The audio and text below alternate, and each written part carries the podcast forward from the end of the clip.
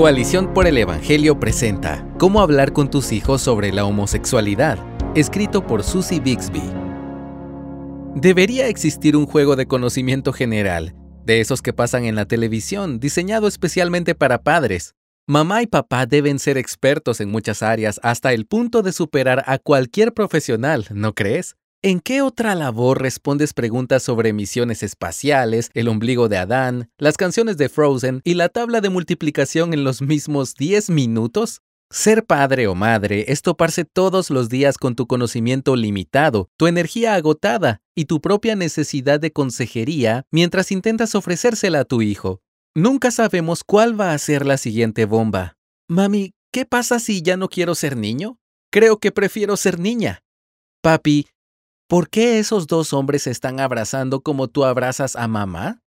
A veces la bomba no viene en forma de pregunta, sino a través de una situación alarmante. Nuestros hijos observan una escena en la calle o ven alguna noticia y sentimos la necesidad de tratar el tema con ellos. Quizás simplemente caemos en cuenta de que nuestros hijos están creciendo en un mundo diferente al que nosotros fuimos expuestos a su edad. No podemos ignorar la realidad de que cada uno de nuestros hijos será bombardeado por ideas de sexualidad que no concuerdan con las escrituras. ¿Cómo podemos hablar con ellos sobre todo esto? Parámetros divinos. El mejor marco dentro del cual hablar con los hijos sobre la homosexualidad es un entendimiento bíblico de los parámetros que Dios estableció en su creación y diseño original. Tenemos que ser proactivos al establecer fundamentos bíblicos en la vida del hogar. Esto no se hace en el momento en que un niño de 11 años llega con una pregunta incómoda, sino que se desarrolla a lo largo de la vida. Debemos cultivar el hábito de hablar continuamente sobre el mundo bajo la autoridad y diseño de Dios en cada área de la vida. Entonces, cuando surjan situaciones complejas o dudas más específicas, tendremos una base sobre la cual construir en la mente y el corazón de nuestro hijo. Una parte importante de ese fundamento es lo que nuestros pequeños piensan sobre Dios y cómo responden a Él. Al final, esto determinará la manera en que filtran y responden a los mensajes a su alrededor. Palabras bíblicas. Nuestra cultura tiene un vocabulario cada vez más amplio para los asuntos de la vida sexual. Los padres creyentes tenemos la responsabilidad de proveer a nuestros hijos un vocabulario bíblico sobre la homosexualidad, el deseo sexual, el amor verdadero, la aceptación, la lujuria, el bien y el mal, la unidad familiar, la rendición de cuentas, la felicidad y la tristeza, las emociones y sentimientos y muchas cosas más. Esto es parte de pensar como Dios piensa y es una protección contra las mentiras que Satanás cuenta al utilizar esa terminología sutil tan popular en nuestros días. A continuación, sugiero algunos pasajes para considerar y posiblemente estudiar en familia, según la edad de tus hijos, para ir construyendo un vocabulario y una cosmovisión bíblica. Por ejemplo, Génesis capítulos 1 al 3, para considerar el diseño original, la caída y la maldición. Romanos del capítulo 1 al 3, para tratar la homosexualidad y el Evangelio. Primera de Corintios 13, cuando hablemos del significado del amor verdadero. Efesios 1, para enseñar sobre aceptación en Cristo. Efesios capítulos 5 y 6 serán útiles para contrastar amor verdadero e inmoralidad y para hablar del matrimonio y la vida familiar. Y los Salmos 73, 74, 75 y 84 si queremos abordar lo que enseña la Biblia sobre las emociones y los sentimientos. Preguntas compasivas.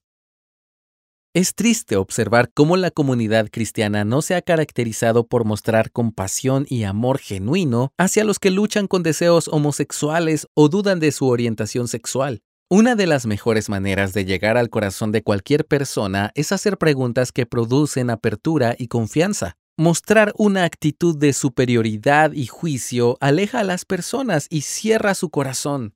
Hay momentos para que los padres y líderes instruyan a los jóvenes, pero un momento de duda o incertidumbre sobre la sexualidad no es el tiempo para un discurso duro y un castigo severo.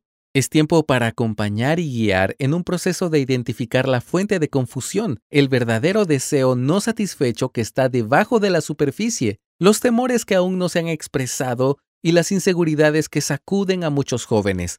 Un adulto que emana una actitud de juicio y condenación jamás ganará la confianza y vulnerabilidad de su hijo o hija. Los mismos principios mencionados se aplican si tu hijo está contándote sobre un amigo que está confundido. En muchos casos, la solución ideal no es prohibir el contacto inmediato con ese amigo. Mejor invítale a casa y ofrece hablar con este joven.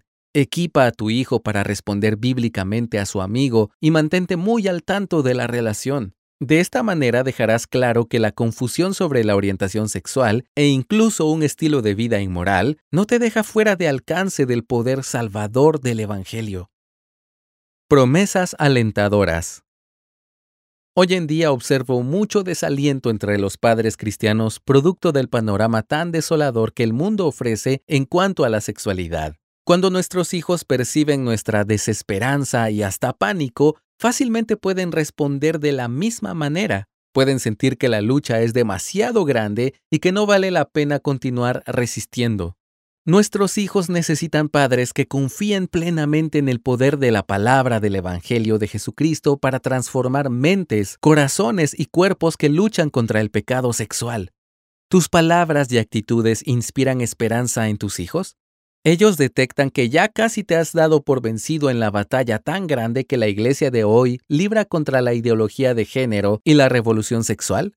Cristo prometió terminar la obra que empezó en nosotros. Esto lo puedes leer en Filipenses 1.6. Él nos ha regalado la institución del matrimonio como una hermosa metáfora de su relación con su iglesia, como enseña Efesios 5 del 21 al 33, y nos insta a perseverar gozosamente en santidad en un planeta roto por el pecado, porque aquí no viviremos el fin de la historia.